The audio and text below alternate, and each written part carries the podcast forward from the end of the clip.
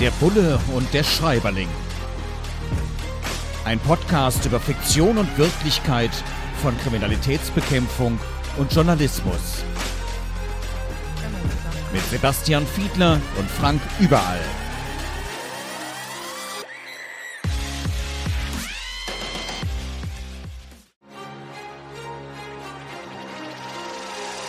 Der Bulle und der Schreiberling. Ein Podcast über Fiktion und Wirklichkeit von Kriminalitätsbekämpfung und Journalismus. Mit Sebastian Fiedler und Frank Überall. Herzlich willkommen zu einer neuen Ausgabe unseres Podcasts Der Bulle der Schreiberling. Heute beschäftigen wir uns mit einem Buch von Zoe Beck, Paradise City, ausgezeichnet mit dem Deutschen Krimipreis 2020. Das war für uns der Anlass, das Ding mal genau zu lesen und genau darauf zu achten, wie Kriminalitätsbekämpfung und auch Journalismus dargestellt werden. Ein Science-Fiction-Roman, ein Science-Fiction-Krimi, der eben in einer Zukunft spielt, wo es sehr viel öffentliche Überwachung gibt. Da werden wir gleich auch drauf zu sprechen kommen. Aber es beginnt damit, dass eine Journalistin, eine Protagonistin dieses Krimis geschickt wird in die Provinz zu einem sehr einfachen kleinen Auftrag. Und ja, sie ärgert sich so ein bisschen darüber, dass ausgerechnet sie als professionelle, erfahrene Journalistin dahin geschickt wird wird, dass sie aufs Land muss. Und ich frage mal Sebastian, unseren Bullen hier im Podcast, so eine Versetzung aufs Land. Ich glaube, in der Großstadt ist es doch kriminalistisch gesehen meist ziemlich interessant, viel interessanter als irgendwo in der Provinz. Äh, ärgert man sich bei der Kriminalpolizei, wenn man dann irgendwo innerhalb des Bundeslandes aufs Land in die Provinz versetzt wird? Das kann man so in der Praxis tatsächlich gar nicht sagen, denn es gibt auch die Situation, dass viele Kolleginnen und Kollegen zunächst einmal nach Abschluss ihres Studiums oder ihrer Ausbildung in die Großstädten, in die deutschen Metropolen versetzt werden und aber eigentlich im Laufe ihres Berufslebens ganz gerne wieder zurück wollen in ihre eigentliche Heimat. Und das ist häufig tatsächlich auf dem Land. Also es ist gar nicht so ganz leicht, wieder zurück in die Heimat versetzt zu werden. Wobei du natürlich recht hast, dass Teile der etwas naja, ich will mal sagen, schwerwiegenden Kriminalitätsbekämpfung, die liegen natürlich eher in den Metropolen. Also das hat so ein bisschen mit den Aufgabenzuschnitten zu tun. So je nach Bundesland ist das etwas anders organisiert. In vielen Bundesländern ist es eben so, dass bei schwereren Fällen, zum Beispiel organisierte Kriminalität, aber auch bei Mordfällen, das jeweils nächste größere Polizeipräsidium zuständig ist und das ist dann für den ländlichen Bereich mit zuständig und man hat da eine größere Auswahl häufig an, naja, ich würde sagen, eine größere Bandbreite an Tätigkeitsfeldern.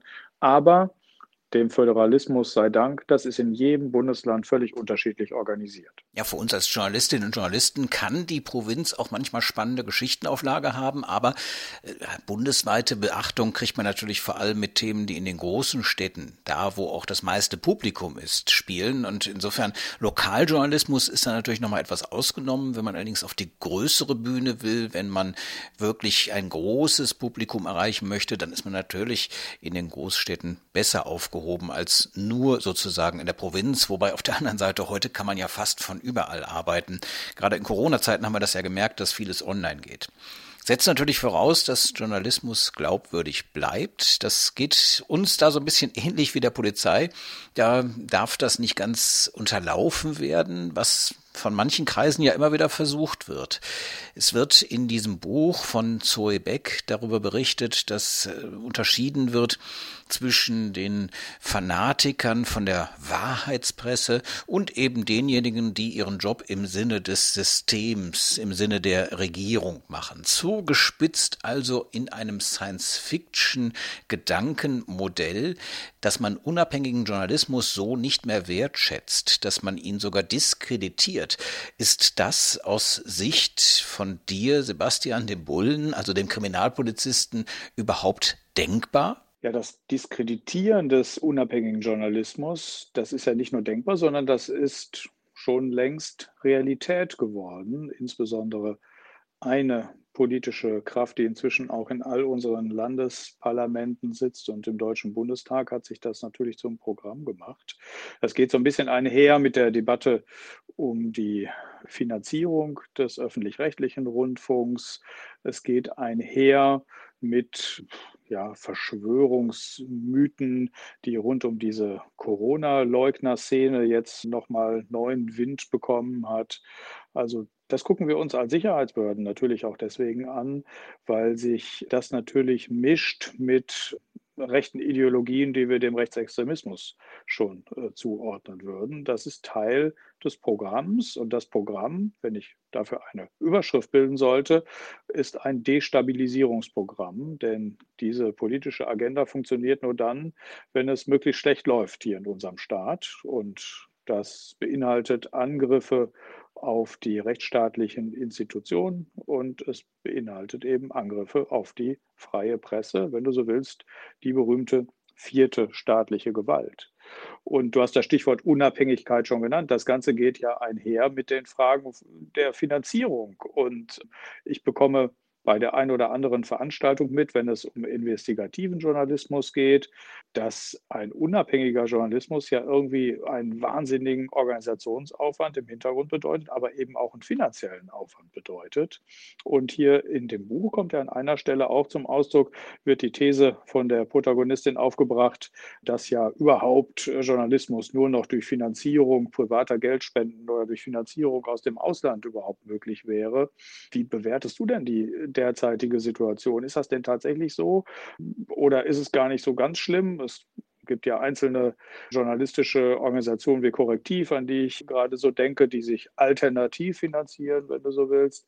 Und ich glaube auch gemeinnützig sind, wenn ich es recht im Kopf habe. Also wie ist es bestellt um die Finanzierung des unabhängigen Journalismus? Wie sieht es aus mit Bezahlschranken im Internet und so? Wo kommt denn das Geld nun tatsächlich her? Daraus könnte man eine eigene Sondersendung, einen eigenen Sonderpodcast machen. Aber in der Tat, Finanzierung von Journalismus ist ein echtes Problem, weil viele Menschen halt nicht mehr zahlen wollen für journalistische, für redaktionelle, für unabhängige Produkte und meinen, dass das irgendwie im Netz alles für umsonst zu haben ist, ist natürlich schwierig. Ich kann auch irgendwie selbst auf meine Sachen aufpassen und sagen, ich brauche keine Polizei mehr. Ich glaube, das greift ein bisschen zu kurz. Ja, das, was Zoe Beck beschreibt in Paradise City, dem Kriminalroman, das ist eben Science Fiction. Das heißt, dass nur noch aus dem Ausland finanziert unabhängiger Journalismus möglich ist. Ja, das mag es in manchen Ländern der Welt Welt mittlerweile schon geben, in Diktaturen beispielsweise. Aber bei uns ist es soweit noch nicht. Aber in der Tat, die traditionelle, etablierte journalistische Szene leidet unter diesem Finanzierungsdruck. Und da wird im Moment intensiv darüber diskutiert. Du hast ein paar Stichworte genannt. Gemeinnütziger Journalismus ist da ein solches Stichwort. Ganz spannender Ansatz. Und in der Tat müssen wir uns an der einen oder anderen Stelle auch fragen, ob das Geschäft Journalismus dann so dauerhaft eigentlich noch funktioniert oder ob man auch Formen finden muss, wie den öffentlich-rechtlichen Rundfunk, wie den äh, gemeinnützigen Journalismus, dass man die stärken muss, Journalismus auch über Stiftungen, der natürlich auch unabhängig bleiben muss. Und da liegt dann die Krux. Das Ganze darf eben nicht präjudiziert werden vom Staat, von irgendwelchen Leuten, die bestimmte Interessen haben. Insofern gehört, genauso wie übrigens die Kriminalpolizei, Journalismus auch aus meiner Sicht zur Daseinsvorsorge, also zu dem, was wir in unserem Gemeinwesen tatsächlich unbedingt brauchen. Und auch Fakten zu checken, das ist ja auch Thema in diesem Buch von Zoe Beck. Fakten checken, das ist für euch ja wahrscheinlich auch Alltagsarbeit. Ne? Ja, absolut. Und ich glaube, wenn man nach verbindenden Elementen unserer Berufsbilder suchen wollte, dann ist es sicherlich die Verbindung des investigativen Journalismus und des Faktencheckens und der kriminalpolizeilichen Arbeit. Das betrifft natürlich in unseren Ermittlungsverfahren im Prinzip jede Spur, die irgendwo anfällt, der man nachgeht, jede Zeugenaussage, die man anschließend überprüft oder bekannter vielleicht das berühmte Alibi, das überprüft werden muss. Und es hat aber ganz andere neue Herausforderungen, vielleicht ein Stück weit mehr für die Nachrichtendienste im Bereich des Internets und der sozialen Medien bekommen, weil das Thema Faktencheck, natürlich vor dem Hintergrund des Verbreitens rechter Ideologien, aber auch der sogenannten Verschwörungsmythen eine ganz neue Bedeutung bekommen hat. Und wir erinnern uns daran, welche Bedeutung es dann bekommen kann, wenn es darum geht, Wahlen zu beeinflussen. Wenn auf einmal Fakten im Internet kursieren, die die Präsidentschaftskandidaten in den Vereinigten Staaten betreffen, denkbar natürlich auch Spitzenkandidaten bei unseren Bundestagswahlen. Und wenn wir daran denken, dass es ausländische Staaten gibt, die vielleicht ein Interesse daran haben, manipulierend einzugreifen, dann wird deutlich, dass es durchaus eine neue Bedeutung hat, zu überprüfen, welche Nachrichten und Botschaften denn über welche Kanäle verbreitet werden. Und wir sollten uns dabei vergegenwärtigen, dass die technischen Möglichkeiten uns ja in eine neue Welt hieven. Es ist jetzt möglich, Videos komplett zu faken. Also das heißt, ein Video von Barack Obama wird bei manchen Veranstaltungen zu diesem Thema immer mal wieder präsentiert und du siehst im Prinzip den ehemaligen Präsidenten der Vereinigten Staaten, der einen Text aufsagt, den er nie gesprochen hat, sondern ein anderer Mensch, Schauspieler oder Mitarbeiter eines Softwareunternehmens spricht einen Text, den er quasi Barack Obama in den Mund legt und mit deinen äh, Sinnen, mit bloßem Auge und äh, bloßem Ohr ist es nicht möglich, das zu erkennen. Das, glaube ich, macht so ein bisschen deutlich, wenn solche Videos mit bestimmten Botschaften auf einmal im Netz sind, dann kann das nicht nur Wahlen beeinflussen, es kann Börsenkurse beeinflussen und ähnliches. Also die Sicherheitsbehörden stehen auch vor dem Thema, das zu identifizieren und vor der großen Fragestellung, wie damit umzugehen ist. Und das betrifft sowohl die Sicherheitsbehörden als natürlich auch die Journalisten, die ja mit wahren Fakten im Prinzip die Öffentlichkeit informieren wollen. In ihrem Buch Paradise City beschreibt Zoe Beck in einem Zukunftsszenario ja eine Agentur, die Fakten prüft, nämlich die Fakten, die von zum Beispiel Regierungsstellen in die Welt geblasen werden, aber so gar nicht stimmen, sondern eigentlich nur dazu gedacht sind, irgendwie politische Stimmung zu machen. Und äh, ja, es ist so ein bisschen der Kampf David gegen Goliath, ziemlich spannend gemacht in diesem Kriminalroman. Nicht umsonst hat er auch den Preis des besten Krimis national hier in Deutschland bekommen, den Deutschen Krimipreis. Also spannend da auch mal reinzulesen. Der Bulle und der Schreiberling. Wir beschäftigen uns heute mit Zoe Beck und dem Buch Paradise City, ausgezeichnet mit dem Deutschen Krimipreis. Und wir schauen ein bisschen darauf, wie realitätsnah ist die Darstellung dort journalistischer Praktiken und auch kriminalistischer Praktiken. Sebastian, unser Vorzeigebulle hier im Podcast, Kriminalpolizist, Vorsitzender des Bundesdeutscher Kriminalbeamter. Und ich habe es vorhin schon angedeutet, Thema Überwachung. Das soll uns heute hier auch beschäftigen, denn das ist eine tragende Säule in diesem Buch von Zoe Beck. Ein bisschen in der Tradition zum Beispiel von Orwell und 1984.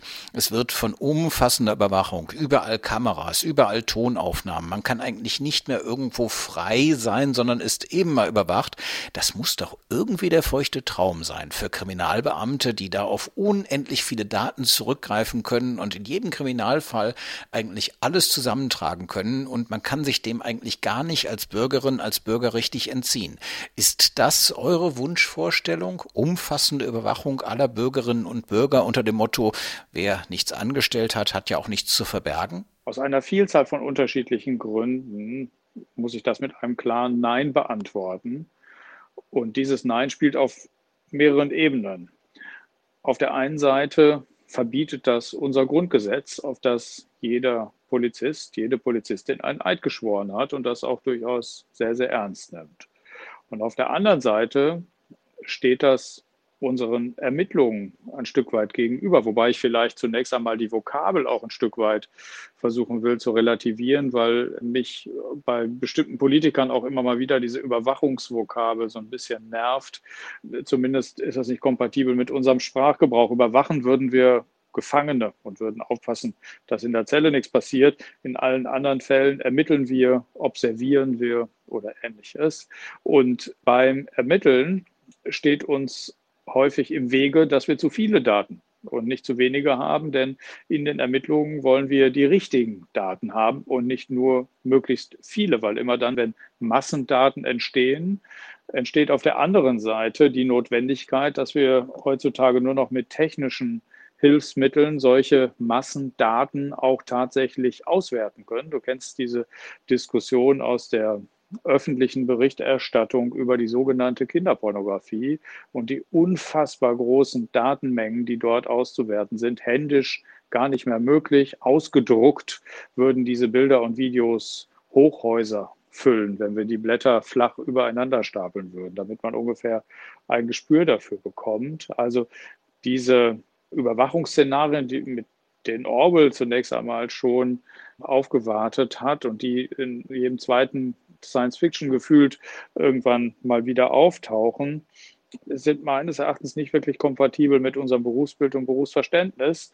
Ich will eine dritte Perspektive hinzufügen, nämlich die, dass nach meiner Wahrnehmung äh, der Ursache-Wirkungszusammenhang auch gerade andersrum ist. Nach meiner Wahrnehmung ist es so, dass wir uns mitten in der vierten industriellen Revolution, also der digitalen Revolution befinden. Eine Entwicklung, die maßgeblich aus Sicht der Wirtschaft getrieben ist. Vom sogenannten Plattformkapitalismus ist häufig äh, die Rede. Und diese Entwicklung wird ja nicht durch die Sicherheitsbehörden angetrieben, sondern wir laufen sozusagen dieser Entwicklung hinterher hinterher, insoweit, als dass wir natürlich immer gehalten sind, in der aktuellen Lebenswirklichkeit Opfer zu verhindern oder Verbrechen aufzuklären. Und dann müssen wir damit umgehen, dass wir in einer digitalen Welt uns befinden und sind demzufolge natürlich gehalten, auch digitale Spuren und digitale Beweismittel zu suchen und zu finden. Das ist eher die Perspektive der Ermittlungsbehörden. Kommen wir noch zu einem anderen Thema, das angesprochen wird in Paradise City von Zoe Beck. Da gibt es eine ja quasi Parallelwelt, die Abgehängten, die außerhalb der Großstadt, außerhalb auch des quasi politischen Systems leben. Es gibt keinen Austausch zwischen den Menschen, die im System leben und denjenigen eben in dieser Zukunftsvision, in diesem Science Fiction, den Abgehängten. Und äh, da fragt man sich natürlich, natürlich gerade jetzt auch im Zusammenhang mit Corona und drohenden sozialen Abstürzen, gegen die man angehen muss, ob es Abgehängte auch in unserer Gesellschaft irgendwann geben könnte, welche die sich dann irgendwann auflehnen, die massenhaft das System nicht mehr respektieren können oder wollen, die dann sich zur Kriminalität verabreden, gar nicht ideologisch geprägt, sondern schlicht und einfach, weil sie nichts zu essen, nichts zu trinken haben, keine Zukunftsperspektive für sich sehen.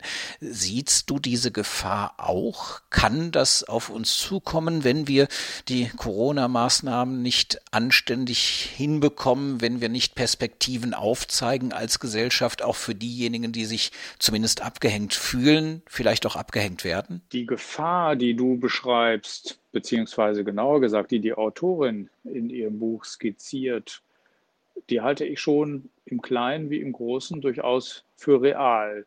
Im Kleinen würde ich sagen, hängt es zusammen mit all dem, was wir zu Subkulturen wissen. Und damit meine ich jetzt nicht nur die sogenannte Clankriminalität, sondern durchaus auch andere Gruppen innerhalb der Gesellschaft, die sich selbst allerdings als außerhalb der Gesellschaft stehend betrachten und für sich selbst ein eigenes Normen- und Wertesystem etabliert haben. Wir kennen das aus dem Umfeld der sogenannten Clankriminalität dadurch, dass sie eigene Richter, eine Pseudo-Gerichtsbarkeit für sich selber etablieren, weil sie sagen, die Regeln, die der Staat, in dem wir leben, hier definiert, sind für uns nicht relevant, sondern wir haben unsere eigenen. Und wir kennen das im Größeren, zumindest als Gefahr, an den Stellen, wo sich, ich würde schon sagen, so politische Sammelbecken bilden und etablieren, äh, gesellschaftliche Schichten, die sich abgehängt fühlen, die im Moment gegen staatliche Maßnahmen im Zusammenhang mit den Corona-Maßnahmen sich formieren und gemeinsam demonstrieren und ihre eigene Wahrheit für sich so entdeckt haben. Und eine solche Gefahr halte ich für umso größer, je größer auch die Anzahl derjenigen wird, die tatsächlich, so wie du es beschreibst, wirtschaftlich auch abgehängt sind. Also das heißt, in Zeiten von mehreren Millionen mehr Arbeitslosen in Deutschland und einem wirtschaftlichen Abschwung in Deutschland hielte ich die Gefahr solcher, ich nenne sie jetzt mal Sammelbecken, die sich in der ein oder anderen Art formieren und gegen das derzeitige staatliche Gefüge opponieren,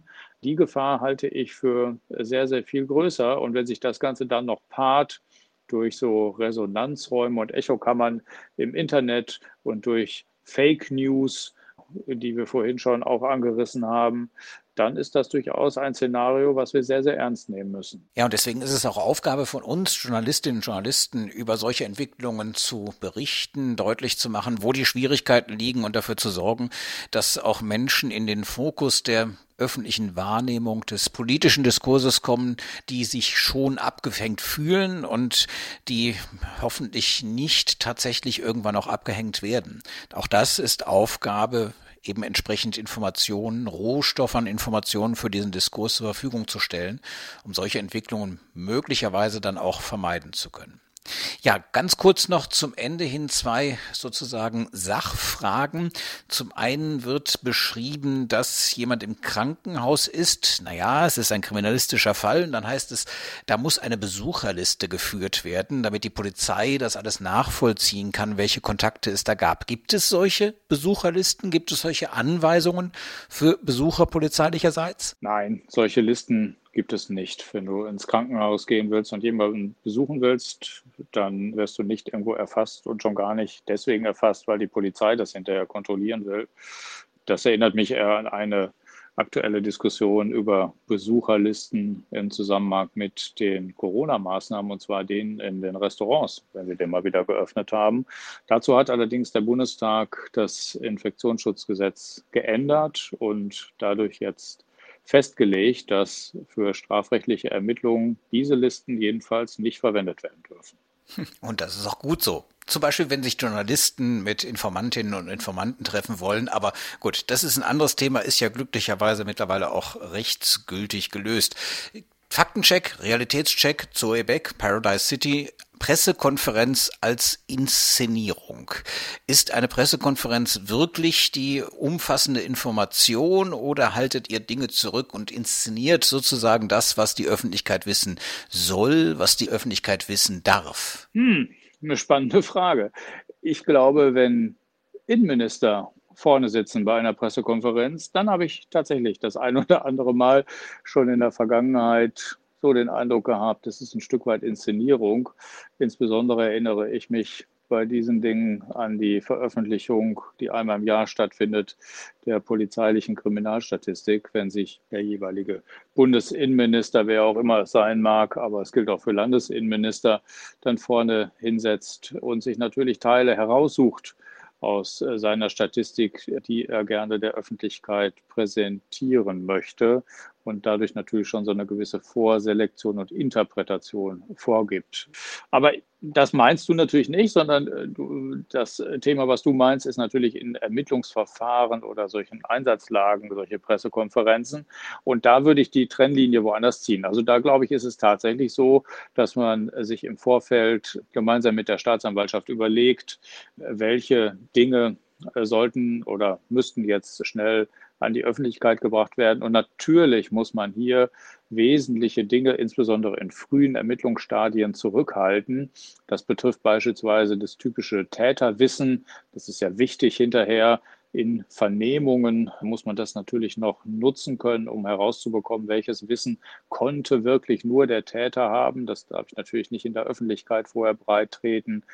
Das betrifft aber auch bestimmte Dinge, die mit einer Fahndung nach einem Täter zu tun haben in der einen wie in der anderen Richtung. Man will natürlich den Täter nicht umfassend über seine eigenen Ermittlungen informieren, über die Öffentlichkeit. Auf der anderen Seite möchte man die Hilfe der Bevölkerung haben bei Öffentlichkeitsfahndungen und muss natürlich möglichst viele Informationen über den Täter, sein Aussehen, Fluchtrouten, Fluchtmittel und ähnliches in die Öffentlichkeit bringen. Also das sind so eher die Trennlinien, die ich bei solcher Art von Pressekonferenzen so sehe, da würde ich tatsächlich nicht von einer Inszenierung sprechen, im Unterschied zu den politischen Pressekonferenzen. Ja, die Trennlinien der Realität. Am Beispiel von Pressekonferenzen der Polizei. Wir gucken uns in dieser Reihe des Podcasts Der Bulle und der Schreiberling die Realitätsdarstellung von Kriminalistik und Journalismus in aktuellen Krimis, in aktuellen Büchern an. Heute haben wir gesprochen über Zoe Beck und Paradise City, Trägerin des Deutschen Krimi-Preises 2020. Und ja, in 14 Tagen sind wir wieder da. Folgen Sie uns auf den verschiedenen Netzwerken, auf den verschiedenen Audioportalen und hören Sie vor allem in 14 Tagen wieder rein, wenn der Bulle und der Schreiberling sich das nächste Werk vorgeknöpft haben. Wir freuen uns drauf. Der Bulle und der Schreiberling. Ein Podcast über Fiktion und Wirklichkeit von Kriminalitätsbekämpfung und Journalismus mit Sebastian Fiedler und Frank Überall.